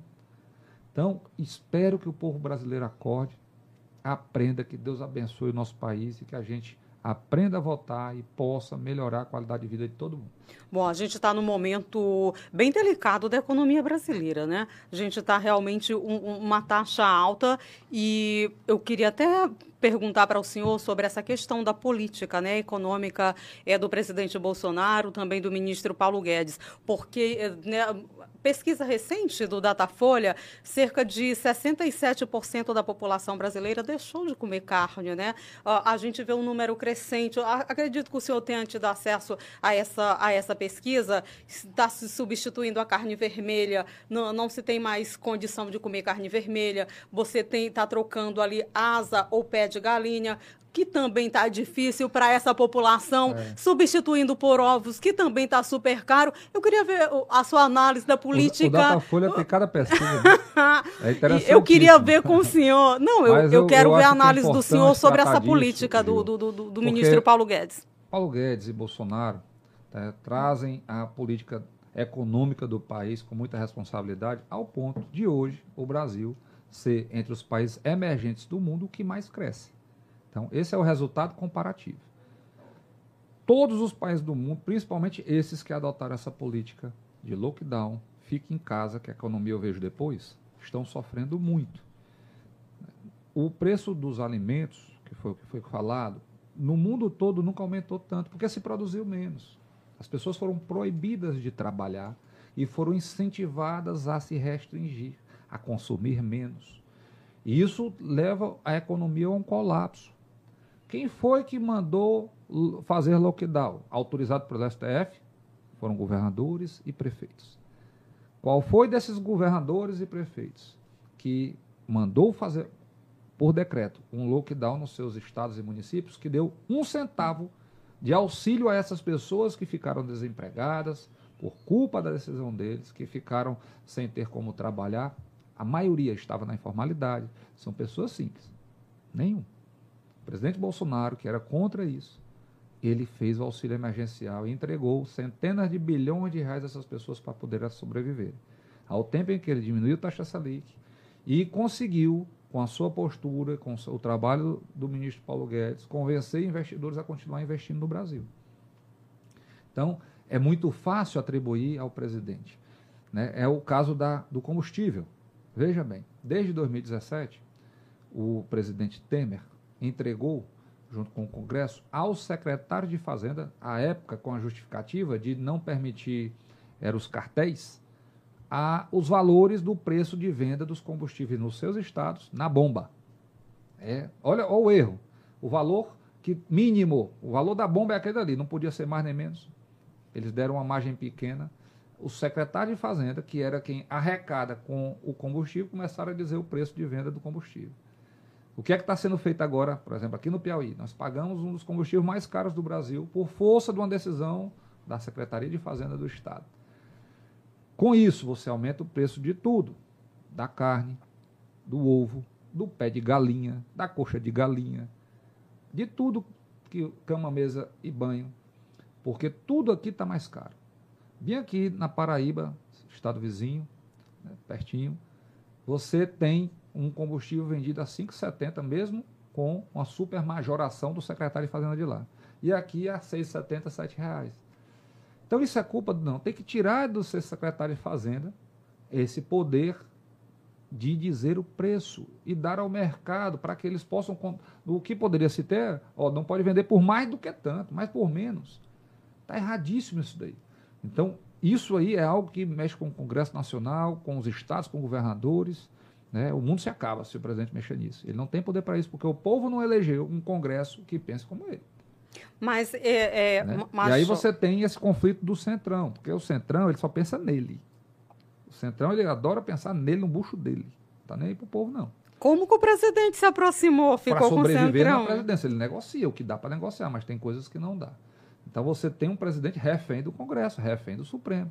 Qual perigoso é isso? A gente ter um, um presidente que, que, tá... que, se, uh, que foi eleito com várias bandeiras, né, que, diz, que é antissistema, e agora o senhor está tá nos dizendo aqui que o presidente é refém do sistema. Qual a dimensão disso para a sociedade brasileira? Muito simples. É um Estado democrático de direitos, em que nós temos três poderes que comandam o Brasil, de fato, de direito, que é o executivo, o legislativo e o judiciário. O presidente é o executivo, é o. Ele executa o que o legislativo legislou e o, o judiciário julga isso. Em tese seria isso. Muito dos, do que ele defende, por exemplo, o direito do cidadão se armar. O legislativo não concorda nem o judiciário. O povo continua sem esse direito. A política econômica não é só dele, depende do legislativo e do judiciário. O valor do combustível, ele zerou os impostos federais. Era o que ele poderia fazer. Qual o Estado zerou imposto? Por que, que o Estado, mesmo ele zerando o imposto, não diminui o preço, já que vai diminuir esse custo para o combustível? Porque a Secretaria de Fazenda não quer. Mas a lei dá a eles o direito de decidir isso. Então, aí você tem um resultado do, do que a Gil colocou. O preço do, do, da comida, da alimentação, cama, roupa, mesa e banho. Commodities estão muito caros. De tudo aumenta. Aí você associa isso. A política do fica em casa, não deixa o povo sair todo trancado, um mês, dois meses, três meses, um ano.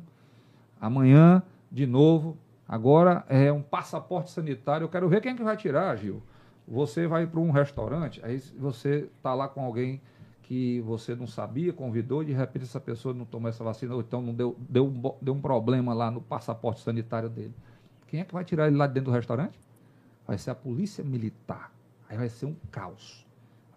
Estão querendo aprovar. O senhor está se referindo, né? Está se referindo passaporte sanitário a, a, a um, a um pelo... projeto de lei proposto pelo deputado estadual PT, Franzer, Franzer Silva, né? Do PT. E a gente. Aí, eu, eu, eu só, não, só finalizando. Então, são essas políticas equivocadas de restrições aos direitos que contribuíram em muito para que a economia do Brasil não tivesse crescido muito, porque está crescendo. É mentiroso dizer que não cresceu. Nós temos uma inflação, uma inflação que não está a maior da história, isso é mentira, e o Brasil está crescendo. Está lá o resultado. O PIB do Mas Brasil eu cresce, lhe pergunto lá no né? início, não, o senhor, ah, vai, o senhor vai discorrer, o senhor vai falar sobre.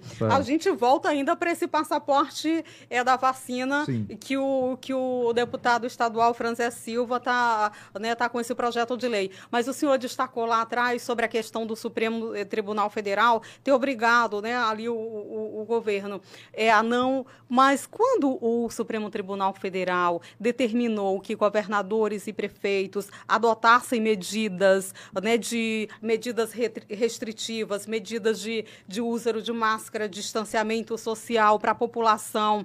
Não foi exatamente a partir de uma certa inação, se é que eu posso falar dessa forma, da presidência da República, do Palácio do Planalto, porque a gente, o mundo estava dizendo que o que combatia a Covid, como se não conhecia muito naquele momento, seria o distanciamento social. Hoje o Brasil, infelizmente, está chegando aí, batendo ao número de 600 mil mortos, né, Major?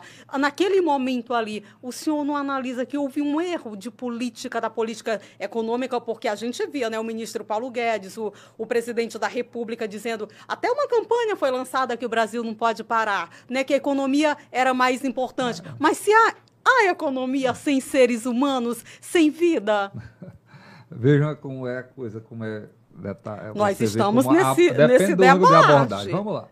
Quem foi que primeiro disse que teria que se ter medidas sanitárias no Brasil para enfrentamento da Covid-19 por lei, proposta para, para o Congresso ainda em janeiro de 2020.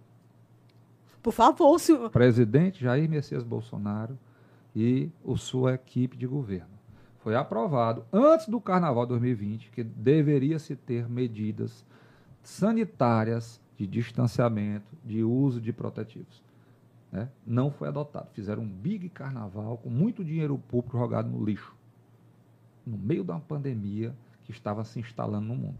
Logo depois, o que era que o, def, o presidente defendia naquela época, o ministro, inclusive, era o isolamento vertical. Vertical. E eles esse, govern, alguns governadores e prefeitos. Vão para a rua os jovens e os idosos ficam em casa. Com restrições. Né? Aqueles que pudessem, com busca ativa de infectados para tratamento, com medidas que não, compact, não impactassem tanto a economia. Mas aí, governadores aí, que dizem que são cientistas, mas nunca fizeram um trabalho científico na vida, prefeitos que não sabem escrever nem o nome direito, disseram que fique em casa e a economia a gente vê depois mandaram as pessoas ficar em casa, restringindo a liberdade das pessoas. Adotaram a política do isolamento horizontal. Com isso, impactaram a economia, desempregaram pessoas, criaram um caos no Brasil. Certo? Autorizados. Contra o que prevê a Constituição Federal, autorizados pelo Supremo. A Constituição, naquele momento ali, ela foi também é, mitigada, vamos colocar assim, diminuída.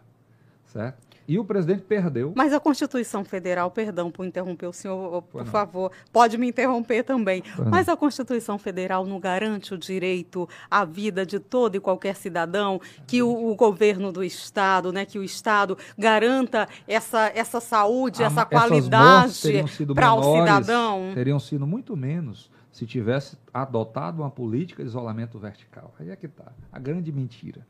Né? O caos justifica tudo. Não.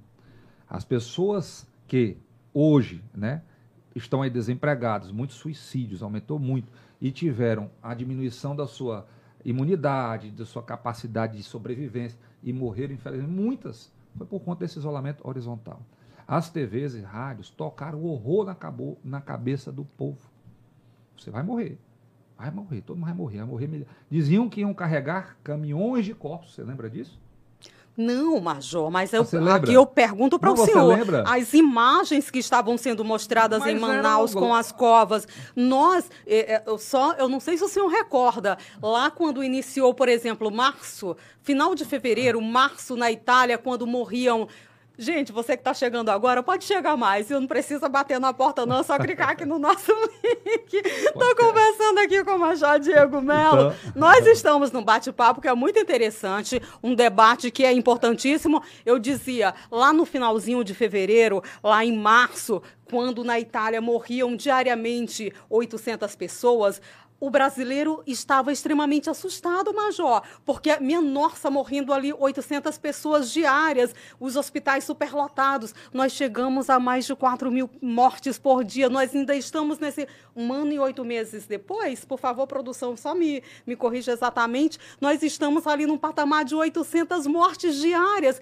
E as aglomerações acontecem, estão aí. Tem gente que não quer vacina, o isolamento sempre posto em xeque. Eu pergunto para o senhor aquelas imagens de, de, de, irmãos nossos, porque são brasileiros, sendo enterrados, aquela multidão de pessoas, aquele, aquele choro. Uh, onde foi que, que a presidência, onde foi que os governantes, onde foi que nós erramos? Errou em ter feito o carnaval, começou daí. Se tivesse atendido ao que o presidente e ao que ele propôs, de se restringir naquele momento essas grandes aglomerações. Lá no começo, não teria tido aquela infecção que começou a partir do carnaval. O presidente da República não teve outras inúmeras oportunidades de dizer: fique em casa, sigam as orientações da ciência. A gente não viu durante esse tempo todo um presidente um... dizendo: é, a economia é mais importante, vá para a rua. Não? O presidente sempre defendeu o isolamento vertical. Ele sempre colocou isso como a maneira de se enfrentar esse problema. Países no mundo que adotaram a política que ele propunha estão hoje com menos proporcionalmente com menos mortes que o Brasil. Então veja como foi equivocado e é mentiroso quem diz que a vida é por causa da vida não. Aquilo ali era algo feito de maneira é, bem planejada, arquitetada por muita gente que queria ver esse país pegar fogo para botar a culpa no presidente e impeachmá-lo. Era isso. Não era de... vida, nunca foi pela vida. Veja o que o Dória fez. O senhor destaca um ponto importante. É... Tudo isso nós chegamos numa, numa não, CPI da Covid. Na CPI nunca, da Covid-19. A CPI da Covid-19. Que, que é, lá é a sua análise, a sua opinião, por favor. A CPI da vergonha, da mentira, da corrupção. Lá é proibido falar de corrupção. Lá é só para bater no presidente da República. Aquela CPI é o retrato da abordagem de muitos governadores e prefeitos durante essa pandemia. Eles nunca tiveram preocupados com vida. Quem roubou o dinheiro público que era para ter sido investido em respiradores e em muitos insumos, como foi o caso do consórcio do Nordeste, que gastou 49 milhões comprando respiradores que nunca apareceram. E esse pessoal aí, eles estavam preocupados com vidas? São os que defendiam aí o fique em casa, o isolamento horizontal. O presidente, ele sempre foi o defensor e foi o primeiro a defender o isolamento vertical. Idosos, pessoas que tivessem problemas de saúde, deveriam ficar monitoradas, isoladas e que os, o dinheiro, os bilhões que ele mandou para os estados, investissem no tratamento dessas pessoas e numa busca ativa né, do teste ativo para estar isolando os locais pontualmente onde tivesse. E que não parassem totalmente a economia. Caso houvesse a evolução da doença, aí você poderia até num segundo momento pensar nisso, certo? Mas não de maneira generalizada, como foi feito por meses, em que nós tivemos aqui comerciantes presos porque estavam dentro do seu estabelecimento, muitas vezes, para não serem roubados, e as pessoas constrangidas. Então, essa política equivocada leva a isso tudo. E ainda hoje querem impor uma narrativa de que a vida. Não, ninguém, todo mundo é a favor da vida. Eu acho que mais importante que a vida é só a liberdade. Certo? Mas o presidente teve, antes desses aí, que foram lá para os carnavais, está lá as fotos dançando, todos eles, Dória. Né? Não vou falar dos outros porque eu, como militar, tenho restrições. Mas está tudo lá empolgados, deputados empregando dinheiro público de emendas para a banda ir tocar, cachaçada. Enquanto o presidente dizia, pessoal, é hora de restrição, é hora de isolamento vertical, não é hora de carnaval. Essas mesmas pessoas é o que acusam ele do que você afirmou. Então, há uma abordagem equivocada. Agora, não, eu não afirmei. Eu coloquei o que está posto, o que a é, mídia está colocando, pronto, é, né? Tá Mas, o assim, que a mídia está colocando, o que a gente tem, a tem, mídia, tem vivenciado, que a realidade, a questão da, da pandemia, né, da Covid-19, por exemplo, governadores, né, foi até um requerimento do, do, do senador Eduardo Girão para convocar governadores. Eu tenho acompanhado, sempre batendo na tecla da questão de convocar né, os responsáveis responsáveis pelo consórcio do Nordeste. E esse trabalho e o papel da, da Covid é investigar né, esse repasse do, é, do, do, do, do recurso do, do, recurso federal para os estados, né, que a gente sabe que tem algumas situações bem complicadas. Agora eu pergunto para o senhor. Uh, são quase ah. 600 mil mortos, né? É. A gente passou de um uso, lá no início, se começou pela questão do tratamento precoce, né? Que era a ivermectina, hidroxicloroquina. A gente está numa reta final da, da pandemia aliás, da, da CPI, perdão, que o relatório do, do, do relator, é, o senador Renan Calheiros, vai sair agora no início de outubro, né? Porque já. Hum, eu já sei, eu já até imagino o que, é que o senhor é, possa me dizer. Que não vale nada, só, perca de tempo. Só para finalizar, a gente começou com. Só para o senhor, eu vou dar um é. espaço para o senhor, por favor. Uhum. a gente começou com essa questão aí do, é, do tratamento precoce, né? Dessa que o presidente sempre foi, foi favorável. Nós chegamos numa época, no, numa situação que, que vai ao, ao, encontro, ou diria eu, ao desencontro de uma das bandeiras do, do presidente Jair Bolsonaro lá na campanha, que é a questão da corrupção. A CPI está trabalhando muito essa parte agora, né? Desde aquelas invoices lá denunciadas pelo servidor é, do Ministério da Saúde sobre a questão da Covaxin. Agora tem muito se trabalhando a questão da Precisa. Por favor, análise do senhor sobre essa reta final. Eles investigarem, o que menos esse povo lá. Veja bem, o Mazzi teve a esposa presa. Pessoal da casa dele foi quase tudo preso por roubar durante a pandemia. Ele investigou alguém que roubou lá no Amazonas? O Renan Calheiros teve a Polícia Federal fazendo operações lá com o filho dele, que é o governador do estado, que recebeu milhões de reais. Ele investigou alguém que a Polícia Federal esteve lá visitando? Não, ali foi uma CPI para proteger os corruptos. Certo? E acusar o presidente. Tem que ter um culpado na história. É, como é que o consórcio do Nordeste paga 49 milhões de seu dinheiro para comprar respiradores quando era necessário e não chega um respirador de uma empresa que vendia maconha? Uma empresinha pequena de fundo de quintal.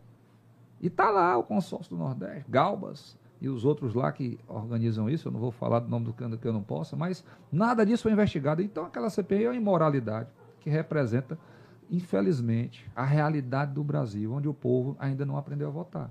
Aquele povo que está lá não merece nunca mais ter nenhum voto, nem da mãe deles, se ela tiver vergonha na cara. E a, o papel da vacina nesse processo todo? Pronto, a vacina. O presidente Bolsonaro comprou todas as vacinas que até hoje foram aplicadas no povo brasileiro. Nós estamos entre um dos países que mais vacinou do mundo.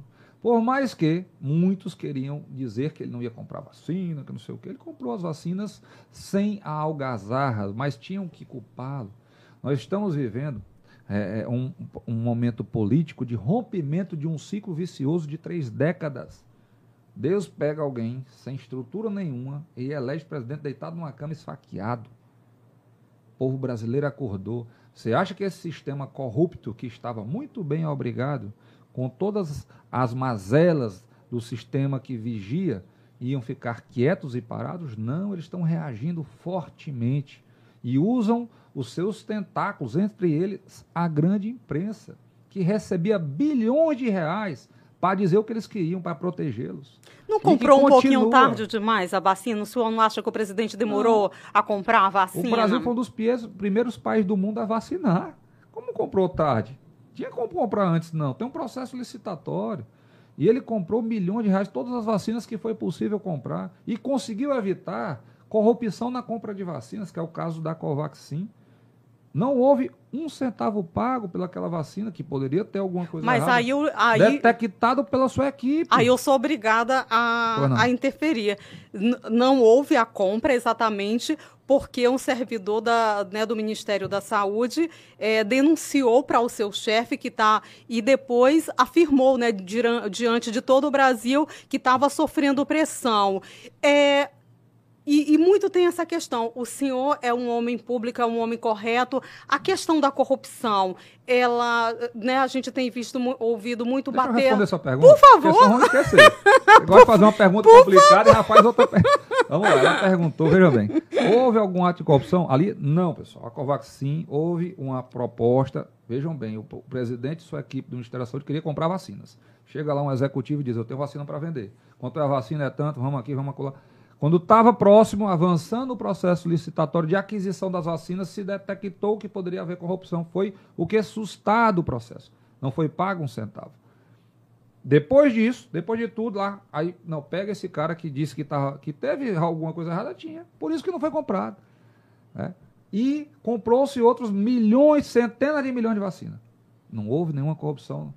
Né? E, graças a Deus, no governo Bolsonaro, até agora, que é muito difícil você o Bolsonaro tem subordinado a ele dezenas de milhares de pessoas. Não teve um caso de corrupção no país da corrupção, no país dos criminosos, porque aqui é o lugar que criminoso mais gosta de viver e morar, porque aqui não tem punição para bandido. O bandido aqui, o máximo que ele vai ter é um momento ali na, na, de, de, de, de, sendo visto, depois é esquecido, aí prescreve os processos e ele vai para casa com o dinheiro roubado dele viver a vida dele. Infelizmente, esse hoje é o Brasil que nós vivemos. Bom, Mas no governo Bolsonaro, nenhum caso de corrupção. Graças esse, a Deus. Esse e eu, eu, até, eu até lhe digo, você falou, e corrupção? Corrupção é igual o crime. O ser humano, infelizmente, psicologicamente falando, as ciências criminais apontam que 15% dos seres humanos na face da Terra tem algum tipo de psicopatia. Infelizmente, nós temos que conviver com pessoas inescrupulosas. Dentro de uma família de cinco, de seis tem um. Ah, é, pegando essa estatística. Então, pessoal, é muito complicado. E graças a Deus, no governo do presidente Bolsonaro, não teve, não, amanhã pode ser que tenha. Espero que essa pessoa que cometa o ato de corrupção seja presa, punida exemplarmente para que não aconteça de novo. Bom, e não é isso que justifica, né? Você ter um, alguém, um conhecido, um amigo corrupto que você vai ingressar ne, nisso, né? Nessa mesma área. Mas eu só ia perguntar para o amigo senhor. Amigo de bandido, eleitor de bandido, bandido é. Viu? Olha, o senhor que está afirmando. Eu, não é não? Você não acha não? Quem elege bandido? É o, o, o, senhor que está afirmando. Amigo de bandido. Tem o direito Eu não tenho amigo bandido, um, nem quero correr. Tem o direito e não da, voto em bandido. da escolha, né, Major? é. Mas o que eu queria dizer lá um pouquinho atrás é que, assim, que a corrupção é, é tipo, que muito se, se tem comentado, que não é necessário você firmar o contrato, você é, executar o pagamento para se é, consolidar a corrupção, né? Como no caso ali que estava existindo já da Covaxin. Bom, mas a gente, olha. Então agora produção... vai, vai depender muita gente. Na, o direito é bem simples, né? Os atos preparatórios, nem isso é considerado crime. Então, Muita sou gente, advogado. Vezes, é, sou. Então, é um absurdo querer impor agora, em um processo que foi sustado por suspeita, que houve corrupção. Isso é uma loucura. É uma ilação, é ignorância e uma maldade de quem fala isso. Bom, mas para quem está acompanhando a gente, a CPI continua. Está acontecendo. A CPI da vergonha. A CPI da Covid-19, né, Major? Continua. Então, tem muito né, em questão essa. essa é, se comenta muito, né, que, que é um momento que preocupa o presidente Jair Bolsonaro, porque está tá próximo ali da, da, da sua família, tem a ex-esposa foi convocada agora, mas isso, minha gente, é para um outro momento, porque a gente tem muita coisa para falar sobre. Uau. Olha, a produção, por favor, consiga, com, convide o Major Diego Melo para voltar, porque a gente tem muita coisa, viu? Tem muita coisa mesmo. Por favor, o senhor queria dizer mais algo sobre, né? Não, é, é Eu teria só, umas pessoal, 20 o, perguntas o, no mínimo para fazer sobre CPI. O senador Girão, ele tem proposto uma CPI para tratar dos casos de corrupção que estão a nível de inquérito sendo investigados pela Polícia Federal com muita prova de corrupção durante essa pandemia, feita por governadores e prefeitos e suas equipes no Brasil todo. Né? Muita operação da Polícia Federal já rolou. Infelizmente, nessa, nessa CPI para defender bandido da vergonha, os que conduzem a CPI são investigados e eles não querem. Então, espero que o Congresso permita abrir essa CPI, mas principalmente que a gente chegue à punição desses bandidos, porque não há atitude mais covarde. De, de, para meu modo de ver, infelizmente, eu não vou falar palavrão, não, mas uma atitude né, mais é, é, é, de assim, mais que a gente possa querer distância do que alguém que roubou dinheiro, que iria salvar vidas nessa pandemia. Todos nós perdemos entes queridos nessa pandemia. Eu perdi vários amigos, certo? Eu, eu estou é, passando em minha família um momento difícil e eu queria muito que essas pessoas estivessem vivas e que, infelizmente, por conta da roubalheira desses bandidos que desviaram o dinheiro da saúde durante essa pandemia, muita gente, infelizmente, morreu, certo? Muitas mães, pais, filhos, irmãos e amigos, e é, somente com a punição deles, os que estão aí se preparando para roubar de, no, de novo, possa ser que não queiram fazer. Mas num país em que nós temos apenas 2% de punição para criminosos, essa realidade é uma bola de neve que cada dia vai aumentando é, e que espero que com as eleições a gente possa estar votando em pessoas comprometidas com o enfrentamento disso, de verdade. Bom, a gente deseja né, muita força para todo brasileiro, para o senhor, para a sua família, nesse momento delicado, porque realmente a gente tem sofrido é, né, com tanta calamidade. O senhor citou o senador Girão, o requerimento do senador Girão foi, foi deferido né, pela CPI e o, o, Supremo Tribunal Federal acabou proibindo a ida de, de governadores, né? Porque desde o primeiro momento ali o senador Girão colocou isso em xeque, né? Seriam os governadores, porque foi aprovada ali para inação ou ação do presidente da República. Depois teve um braço ali para investigar esse repasse federal para os, os estados e municípios, e ele sempre bateu nessa tecla de prefeitos e governadores. Os governadores foram aprovados, o Supremo acabou é, barrando isso, que não seria, né, é, na verdade, papel da CPI, que os estados formassem a sua própria CPI, só para deixar claro isso. Mas é, é um outro questionamento. Não, eu quero realmente, quando o senhor tiver um né? tempinho na agenda do Triste. senhor, volte para a gente conversar Volto. mais, por favor. Todas as vezes que eu for convidado, estarei aqui. Porque a gente tem muita coisa para conversar é sobre CPI. Só para finalizar, um, tem um, uma equipe de juristas trabalhando né, com a comissão ali da CPI, né, com o presidente, vice-presidente, a relatoria, alguns nomes ali dos titulares da CPI. E esses juristas apontaram no mínimo sete crimes aí que o presidente Jair Bolsonaro poderia ter cometido durante todo esse processo. É, o senhor tem medo de um possível impeachment? Eu acho que o presidente é um milagre ele ter chegado e permanecer. Certo? Eu confio tanto em Deus, eu tenho certeza que Deus não vai abandonar o povo brasileiro depois de tudo que passamos.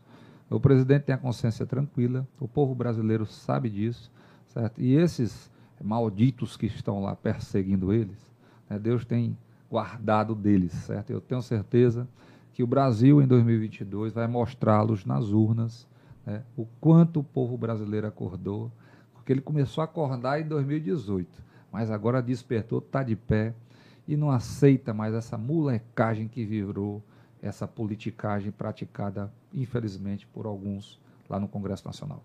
Mas, ó, vamos mudar um pouquinho essa prosa, por favor. Chega de CPI por hoje. Vai ter um, um engravatados específicos sobre CPI para a gente ah. conversar mais. Porque tem muita coisa para ser dita, viu, gente? Muita coisa mesmo.